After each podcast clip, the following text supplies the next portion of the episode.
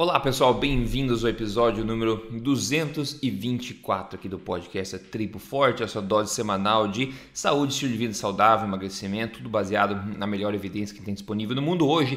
E hoje vamos falar sobre o escuro cenário das diretrizes alimentares e agora para mamães e bebês também. Então pegue seu café, eu tô com meu café do lado aqui, ou melhor ainda, um suco de fígado. Olha só, um suco de...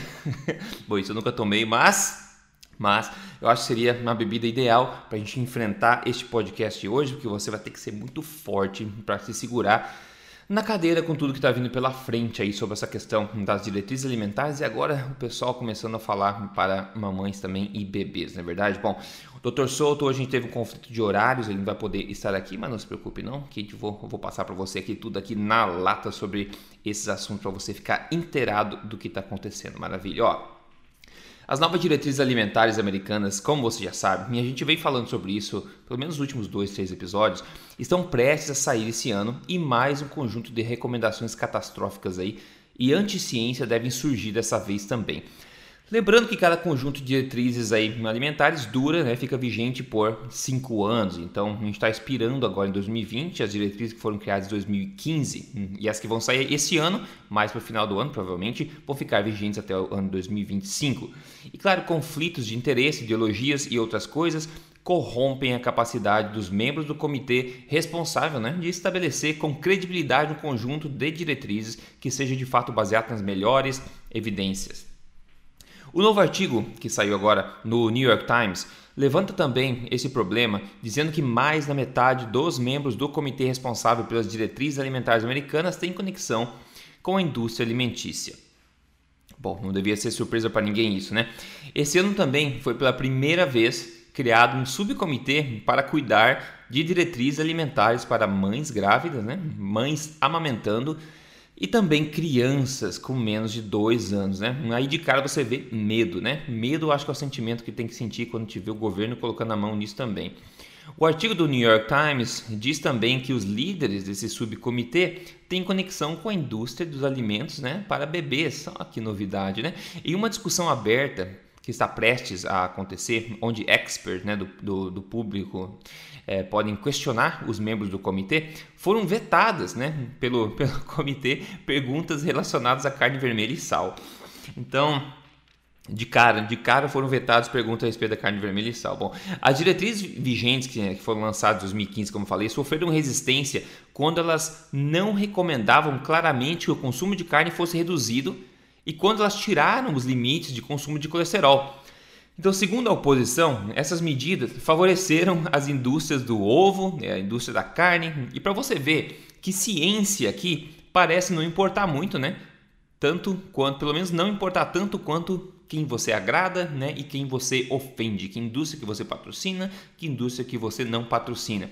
E segundo os comentários, é, rascunhos ainda, né? Não finais, mas rascunhos desse comitê, existe evidência limitada sobre o papel das bebidas adoçadas no ganho de peso. Pelo amor de Deus, né? Tem uma coisa que a gente sabe nesse mundo aqui, né? Além que, que a gente precisa respirar oxigênio, é que bebida adoçada engorda, né? Refrigerantes engordam. A gente tem aí, empiricamente, não precisa nem de evidência documentada, apesar de a gente ter também, não, né? Não tem, não há dúvida que bebidas adoçadas, puro açúcar na forma de refrigerante, sucos, etc., são fortemente associados aí ao ganho de peso. Afinal, é energia vazia, né? Energia de rápida absorção, como a gente sabe, e que alimenta a síndrome metabólica. Então a gente sabe disso, mas segundo o comitê, né, isso poderia uh, ofender grandes indústrias. Então, segundo o comitê, existe evidência limitada que isso é uma coisa óbvia como essa seja é, de fato verdade. Bom, uh, no New York Times eles também falam com a Marion Nestlé, que é uma expert em nutrição, e ela fez parte desse comitê da diretriz em, em 1995. Ela disse que se alguém nesse comitê, ou não, se alguém né, envolvido acha que não é ok, que não é tudo bem receber dinheiro das corporações, esse alguém nunca será apontado para fazer parte do comitê.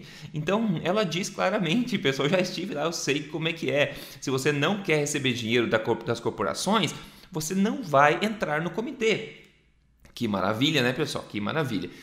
E você acha que as corporações querem dar dinheiro por quê? Porque elas acreditam no bem da humanidade ou porque elas querem se favorecer através de diretrizes públicas que vão impactar os hábitos alimentares de milhões de pessoas, centenas de milhões de pessoas, né? Então a gente acha, a gente começa a entender um pouco mais. Segundo a Mary Nestlé também, as diretrizes ficam mais longas e mais complexas a cada ano. Só que ela vem e vem e resume o artigo do New York Times com uma frase de sabedoria. Ela fala assim: "Para mim, tudo continua muito simples.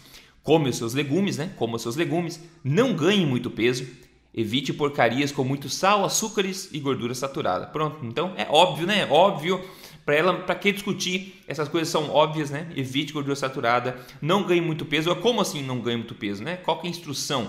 De, tudo que os Estados Unidos têm ensinado nas diretrizes alimentares, basicamente, é a ganhar peso.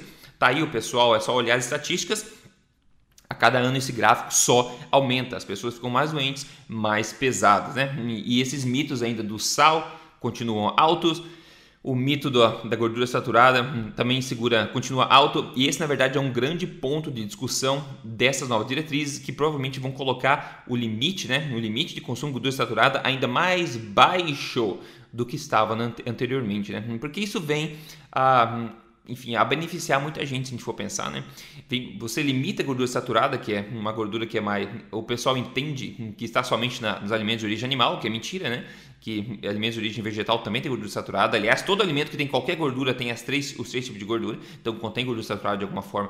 Mas enfim, ao você demonizar a gordura saturada e pedir para que se reduza a gordura saturada, isso basicamente quer dizer que você continua reduzindo o consumo de alimentos de origem animal, como ovos, carne vermelha, etc., na mente do público. E ao você reduzir esses alimentos nutritivos que dão saciedade, né? O que acontece? Você tem que encher o seu prato de outra coisa, que provavelmente vai ser uma variedade de porcarias aí que financia um monte monte de outras indústrias. Então a gente vê novamente, a diretriz é basicamente um jogo de quem você agrada, quem você não agrada. Não tem muito a ver com as evidências. E a Nina Teicholz está numa luta incrível aqui, absurda, dizendo, né, tentando contar para o mundo que as evidências sobre a gordura saturada existem e mostram que não tem nada de errado com o consumo delas. Pode ser ainda protetor o consumo de gorduras saturadas e eu concordo plenamente. As evidências são claras, mas o comitê está escolhendo de propósito ignorar todas essas evidências. Bom, ah, saiu um artigo também aqui no Food Navigator. Todos os links vão estar no emagrecerdevez.com, tá? Cada episódio tem, tem lá todos os links de referência e também a transcrição para quem prefere dar uma lida ou pesquisar sobre o texto que foi é, sobre o que a gente tem falado aqui nos podcasts, né? Bom, saiu um artigo lá, segundo o, o subcomitê né, de diretrizes alimentares dos Estados Unidos, que foi pela primeira vez encarregado de criar diretrizes para crianças de até 2 anos de idade. Esse subcomitê diz que todas elas deveriam evitar açúcares adicionados. Olha que maravilha, uma coisa boa no meio de tudo isso, né? Então, o subcomitê que foi criado pela primeira vez na história para dar diretrizes alimentares para mães que estão grávidas, mães amamentando e também crianças com menos de 2 anos diz que as, as, crianças devem evitar né, o consumo de açúcares adicionados na forma né, de qualquer coisa. Bom, a gente já sabe disso, né? Açúcar para criança de até 2 anos é uma péssima ideia. A gente sabe disso por vários, né, vários motivos. É interessante que pelo menos isso eles estão colocando a público, né? A líder desse comitê também diz que nessa idade, né, o paladar das crianças é mais moldável, né, é mais adaptável e por isso essas crianças têm que evitar alimentos com açúcares adicionados a favor de alimentos densamente nutritivos. Exatamente, né? E tem que alimentar a criança com o quê? Com alimentos nutritivos, né? A alimentação forte, né? Falando isso aí há anos. E agora eles estão falando isso também, apesar de ser óbvio, apesar de toda mãe já saber que provavelmente hum, o melhor alimento para um bebê é o alimento mais nutritivo e saudável não processado possível. Então, todos nós já sabemos inerentemente esse tipo de coisa. A gente não precisa contar com o governo, mas enfim, o governo está aí para contar para a gente o que a gente tem que comer, na verdade, porque eles gostam muito da gente. Bom, enfim, quem nasceu ontem pode acreditar nisso. Bom, Ainda muito importante, eles falam o seguinte, ó. Eles reconhecem que nem todas as famílias consomem alimentos de origem animal. Oh, né? Daí a líder desse subcomitê fala que uma dieta vegana, que é livre né, de alimentos de origem animal, não pode não prover nutrientes suficiente para essa idade, né, para de é, sem suplementação. Ou seja, ela diz claramente que para criança até dois anos sem suplementação, é improvável que uma dieta vegana vá prover nutrientes de quantidade suficiente. Essa é uma forma bem conservadora de dizer, na verdade. Eu diria, basicamente, se uma criança né, nova desse tipo for vegana né, nessa fase da vida, ela vai ter provavelmente é, sequelas irreversíveis ao longo da vida, tá? Eu acho isso um crime contra a humanidade, essa é a minha opinião só, tá? Minha opinião, vocês podem concordar, mas uma dieta vegana para uma criança de até 2 anos de idade é um crime contra a humanidade, um crime contra essa criança. As mães que acreditam que estão fazendo melhor para a criança, quando elas descobrirem o que elas fizeram, vão se arrepender de ter uma vida muito amarga, porque muita, muitos efeitos colaterais podem acontecer e de forma irreversível. Isso é extremamente sério, extremamente sério. Bom, continuando, ela diz, né, a líder do subcomitê, no entanto, que uma dieta né, cuidadosamente, é, cuidadosamente formulada, digamos assim, que seja lacto-ovo vegetariana, pode prover os nutrientes né, que são aí, é, necessários e minimizar qualquer é, preocupação a respeito de micronutrientes. Né?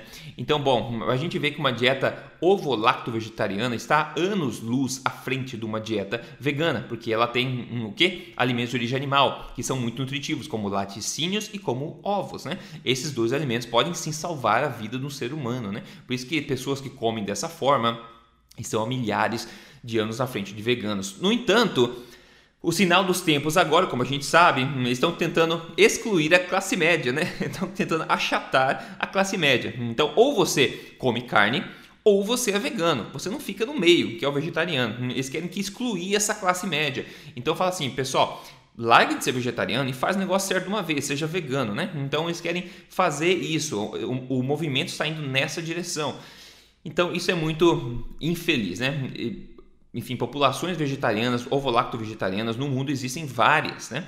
Por motivos ideológicos, motivos religiosos, etc. Mas nunca na história da humanidade existiu uma, é, uma sociedade, uma população que fosse vegana. Ninguém nunca foi, é, enfim, louco o suficiente para fazer esse tipo de dieta. Só que agora eles querem que a maior parte da população seja vegana. E eu disse numa entrevista recente que eu fiz com um grande lutador, na verdade, o, Damien Maia, a gente está falando sobre isso, e eu falei claramente lá que o futuro de todo vegano é ser um ex-vegano. Essa é a minha opinião. Isso é a melhor das hipóteses, tá? A melhor das hipóteses é o futuro do, do vegano ser um ex-vegano. Porque ao longo do tempo, independente de quanto tempo ele seguir essa dieta, ele vai começar a notar efeitos é, colaterais graves que vai ficar insustentável continuar nesse estilo de vida. Né? E os que teimam, você vê claramente o que acontece com o corpo deles por aí e a mente também. Mas enfim, o que a gente tem mais vendo agora já que tem anos agora que a dieta vegana está popular, é cada vez mais gente voltando atrás, né? Começando a comer alimentos de origem animal de novo por questão de saúde, né? Para realmente não convalescer a, enfim, a doenças, etc. Mas enfim, essa é a minha opinião, mas a opinião aqui da, da nossa líder desse comitê de, de bebês e, e tudo mais, das novas diretrizes alimentares, diz claramente que a dieta vegana pode não prover é, nutrientes suficientes sem suplementação. Pode não prover, né? prover, né? Bom, enfim, ela foi bem conservadora, mas com certeza não prover, a gente sabe isso, é fato. Bom, eles recomendam também que, se possível, a dieta do bebê até pelo menos seis anos, é, seis meses de idade, seja exclusivo de leite materno. E essa é uma ótima recomendação, na minha opinião, né? Considerando que a mãe seja saudável, a mãe não seja vegana, por exemplo, que o leite vai estar comprometido, também vai estar comprometido, né? Não é milagre, não é uma coisa surpreendente se a mãe não tem a sua dieta rica em micronutrientes não tem como o leite conter todos os micronutrientes, os melhores possíveis, né? Então a gente vê isso em estudos também, por exemplo, que mães que são veganas têm uma concentração de B12 muito ruim. Aí no caso passa isso para o leite também e a criança acaba sendo deficiente em B12 desde o, desde o nascimento, o que acaba podendo gerar efeitos colaterais até irreversíveis também. Esse é só um exemplo de um micronutriente. Mas eu achei legal que eles recomendaram que a dieta perfeita para um bebê de até seis meses, pelo menos, seja é, é, exclusiva aí de leite materno. É, eu acho que a natureza contou isso pra gente, a gente já sabe disso, né? As mamães por aí talvez já saibam disso, que o leite materno é o melhor alimento para o bebê. Mas obviamente, né, está para surgir ainda um comitê de diretrizes alimentares que seja realmente baseado em evidências e não extrapole com besteiras, né? Eles dizem que a partir de seis meses o bebê deve ser introduzida uma variedade de alimentos de origem animal, então eu gostei que colocaram isso, mas também legumes, frutas, nozes, sementes e grãos integrais, não é verdade? Mas se a gente for seguir o que eles disseram para que é maximizar a densidade nutricional da dieta do bebê, provavelmente a gente deixaria de lado aí, pelo menos, as frutas e os grãos integrais, né? Que ambos não são fontes de nutrição. Ambos são fontes de energia barata, basicamente, né? Grãos integrais é comida para cavalo, como eu falo, mas alguns seres humanos conseguem comer na boa. E na outra, eu acho que grãos integrais são piores do que grãos não integrais, né? O arroz integral eu acho pior que o grão que o arroz branco, por exemplo. Por quê? Porque os antinutrientes de todo o grão ficam, em sua maioria, na casca. A pipoca, por exemplo, é um exemplo também, é um grão, uma semente, né? Os antinutrientes ficam na casca, né? O que a gente come da pipoca é o endosperma, né? Que é a parte interna, que é o amido, que também tem muito pouco nutriente. A parte da casca que contém os que eles chamam de polifenóis antioxidantes, que na verdade não são absorvidos pelo corpo, aquela casca não é nem digerida pelo corpo, porque ela é feita de é, fibras insolúveis, ou seja, passa reto por você. Por isso que eu falo que é comida para cavalo, porque cavalo consegue eh, fermentar aquilo e tirar alguma coisa de útil. Nós não conseguimos, a gente consome o amido, que é basicamente hum, açúcar, como a gente fala. E isso basicamente é o mesmo caso com grãos integrais de todas as formas, tá?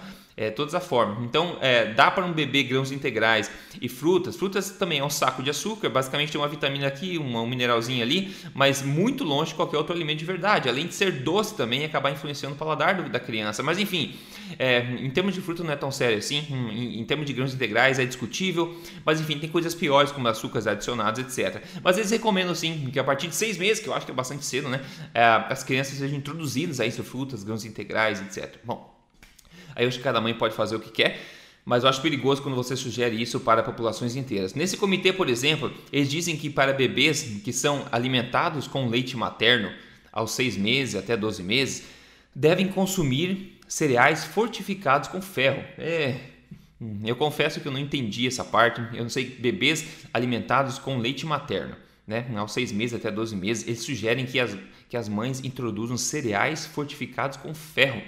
Eu não entendo. Eles dizem que bebês são alimentados com fórmula, esses não precisam desses cereais é, fortificados com ferro, porque provavelmente a, a fórmula já contém ferro. É, bom, vamos pensar assim, naturalmente cereais fortificados com ferro não é uma coisa que se acha em árvore, né? Então na natureza a gente não conseguiria dar isso para nossa criança, certo? Porque o leite já teria a quantidade de ferro que a, que a criança precisa, pelo menos nesses seis meses, etc. Então eu, eu não consigo entender muito bem essa afirmação dela, eu achei meio perigosa, mas vamos esperar porque as, a, as diretrizes não estão publicadas ainda, elas estão em fase rascunho ainda, mas eu achei bem estranho. Talvez uma das coisas que mais me chamou atenção nesse artigo foi justamente isso: mães que, a, que amamentam né, do peito as crianças tem que dar cereais fortificados com ferro. E para mim foi meio chocante isso. Mas vamos esperar ver o que acontece. Mas para vocês verem que tem várias armadilhas aqui no ar, né? Eles sugerem também, outra coisa meio estranha, que também tem uma lógica meio estranha por trás. Eles sugerem também que, você, que o bebê seja introduzido a amendoim depois de 6 ou 12 meses, para tentar diminuir os riscos de alergia ou intolerância. Hum, eu, eu não sei, eu não sei. Eu acho meio estranho. É como assim, se a gente fosse pensar, vamos causar um mal pequeno quando o bebê é novo ainda, para evitar que o mal grande, um mal maior seja causado depois. Tipo, vamos deixar o bebê ser picado por uma cobra agora, porque o corpo vai se vai, né, resolver isso, porque quando no futuro, quando for picado por cobra de novo, talvez cure mais rápido. Eu não sei qual é a filosofia aqui. A gente sabe que amendoim é uma das coisas mais alergênicas que tem, assim, muita gente reage muito a amendoim. Eu não sei se é uma boa ideia, enfim, dar uma coisa dessa para um bebê e se causa tanto problema em tanta gente, né? em quem não sente nenhum problema com amendoim, por exemplo, não significa que isso cause bem. E amendoim, na verdade, é uma leguminosa, tem cheio de antinutrientes lá dentro, não é fonte de nutrição nenhuma, não, ninguém ficaria menos saudável no mundo a não consumir amendoim, na verdade. Eu argumento que poderia ficar mais saudável, na verdade ao evitar esse alimento. Mas enfim, amendoim é uma coisa tão comum, tão barata, né, que faz parte aí da alimentação de tanta gente. Eu só acho meio estranho hum, a gente de propósito alimentar, introduzir bebês um alimento tão alergênico, na esperança que ele tenha menos alergias a isso no futuro. Na verdade, ter alergia a amendoim pode ser uma vantagem, né? É um sinal do corpo dizendo para você evitar um alimento que não vai te ajudar de qualquer forma. Mas então, de novo, você pode discordar, não sei. Essa é basicamente a minha opinião. Eu acho que é bem é, é estranho que isso seja uma diretriz, na verdade, eu acho que é perigoso que seja uma diretriz. Mas, como eu falei, não foram publicadas diretrizes ainda, estão em fase de rascunho, mas parece que eles não são assim tão flexíveis a receber feedback né, e adaptar essas diretrizes. Então, as coisas estão nesse caminho que eu estou contando para vocês. Tá feia a situação, a evidência e ciência realmente parece não ter prioridade aqui nas considerações, não tanto quanto pelo menos que lhes agradam, que indústrias agradam, que indústrias são patrocinadas e que indústrias não são patrocinadas. Então, uma luta dessa, um conflito de interesse muito grande, um conflito de ideologias muito grande é bastante é, interessante de, de ver esse, esse, esse processo todo acontecendo. Eu acho ainda que a melhor tacada de todos nós é confiarmos no nosso corpo, né? Eu acho que todos nós meio que é, inerentemente sabemos o tipo de alimento que é mais bem-vindo pra gente, né? A gente pode tentar se enganar às vezes, né? Ah, mas esse biscoito recheado com stevia aqui, com grãos integrais no Nepal, né? Esse sim faz bem. Você sabe que não faz bem. Você sabe que não faz bem. Pare de se enganar. Você sabe, naturalmente, você tem instintos que foram escritos nos seus genes ao longo de milhões de anos, né? Te dando esse tato do que faz bem, né? Te dando esse instinto, né? Essa intuição de alimentos que fazem bem pro teu corpo e alimentos que não fazem bem pro seu corpo. Então, quando a gente para de tentar nos enganar, né, de achar atalhos, tentar se conectar novamente à, no à nossa natureza, à mensagem da natureza, eu acho que tudo começa a ficar um pouco mais claro. E o que a gente não pode fazer, eu acho, é esperar o governo dizer pra gente o que a gente pode comer e o que a gente não pode. Porque o governo não é uma entidade que sabe tudo. O governo é feito de um monte de pessoas e pessoas, a gente sabe, não são donas da verdade nunca, né? E nesse caso são é, corruptas aí é, em muitos, é, em muitos casos por conflitos de interesses claros, né? Então, então, se a gente ficar esperando o governo dizer pra gente o que a gente pode comer ou não, a gente vai ver o que a gente está vendo agora, na verdade, né? Que é mais da metade da população, dois terços nos Estados Unidos, acima do peso, obeso, né? É, morrendo doente, com diabetes, problemas de estilo de vida que podem ser facilmente revertidos aí somente com dieta. Ah, então, fica aí minha mensagem para você na lata, como eu prometi, como sempre, sem papas na língua. E quando você toma as rédeas da sua alimentação, você vê coisas estranhas acontecendo no seu corpo. Quem conta aqui, pelo menos hoje, é a Rosana Ventura. Ela falou: Ó, em 2018 eu te conheci, comecei a acompanhar os seus vídeos, comprei o seu livro e, melhor, coloquei em prática os ensinamentos. Em alguns meses eu eliminei 16 quilos e muitos centímetros em medidas, para nunca mais engordar. A alimentação forte mudou minha vida, muito obrigado. Ela mandou a foto de antes e depois, que vai estar também no emagrecerdevez.com, na parte deste podcast para quem quiser ver o antes e depois dela. Quando você se reconecta a uma alimentação nutritiva de verdade, anti-inflamatória, que faz sentido, natural, evolutivo e tudo mais, você vê coisas estranhas como essa acontecendo, como você melhorando a sua boa forma infinitamente, a sua saúde, sua disposição. Também no caso da Rosana, parabéns pelos 16 quilos eliminados. E se tratando de alimentação, hoje provavelmente eu vou comer um, um salmão, provavelmente no almoço de hoje. Eu acho que eu vou fazer isso. Eu comprei também aquele queijo de cabeça de porco, que a gente fala que é uma coisa que eu descobri há não tanto tempo atrás assim, que é uma coisa bem popular no oeste, não, no leste é, europeu, né? Um país como Polônia, é, Rússia, Ucrânia, etc., que você, basicamente você ferve, né? Parte de, do porco, né? De carnes da cabeça do porco, outras carnes, colágeno, etc. Você ferve isso, você põe na geladeira, faz uns tabletes, ele fica durinho. Então é uma mistura de carne com colágeno e muito hum, excelente, muito gostoso e fácil de, de digerir, muito nutritivo também. Então talvez eu coma isso como sobremesa é, para seguir o meu salmão de hoje. Ontem a gente fez uma abóbora também, aquele butternut squash que a gente fala em inglês, que é um tipo de abóbora na verdade, com um pouco de canela por cima no forno, fica uma delícia para acompanhar um carboidrato extremamente bem-vindo também é muito interessante. Mas eu acho que eu vou fazer isso hoje. Geralmente eu posto no meu Instagram o que eu estou comendo, né, como que estou fazendo, etc. Na minha vida pessoal, você pode seguir lá o meu Instagram, é só procurar meu nome, Rodrigo Polesso, e você vai encontrar lá. E também convido você a ter um acesso a quase 600 receitas no portal da Tribo Forte, é só você entrar em triboforte.com.br e, e ver o que você vai ter acesso além dessas receitas lá dentro. É realmente um grande pacote com preço incrível. Ter acesso, por exemplo, a todas as palestras de quatro anos inteiros de eventos da Tribo Forte, tudo gravado para você lá dentro. Isso pode mudar sua vida, só isso pode mudar sua vida, além do acervo, claro, e outras coisas que você pode encontrar lá dentro. É triboforte.com.br. Enfim, se conecte aí. É, a, isso tudo. Vamos seguir em frente aqui, continue acompanhando aqui o podcast A Tribo Forte. A gente está aqui semanalmente com você há mais de 220 podcasts, já 224 hoje, tudo gratuito. Então me ajude a espalhar isso aí, a gente consegue impactar mais gente, transformar a vida de mais pessoas, ok? Então maravilha, obrigado pela atenção de hoje. A gente se fala no próximo podcast. Grande abraço.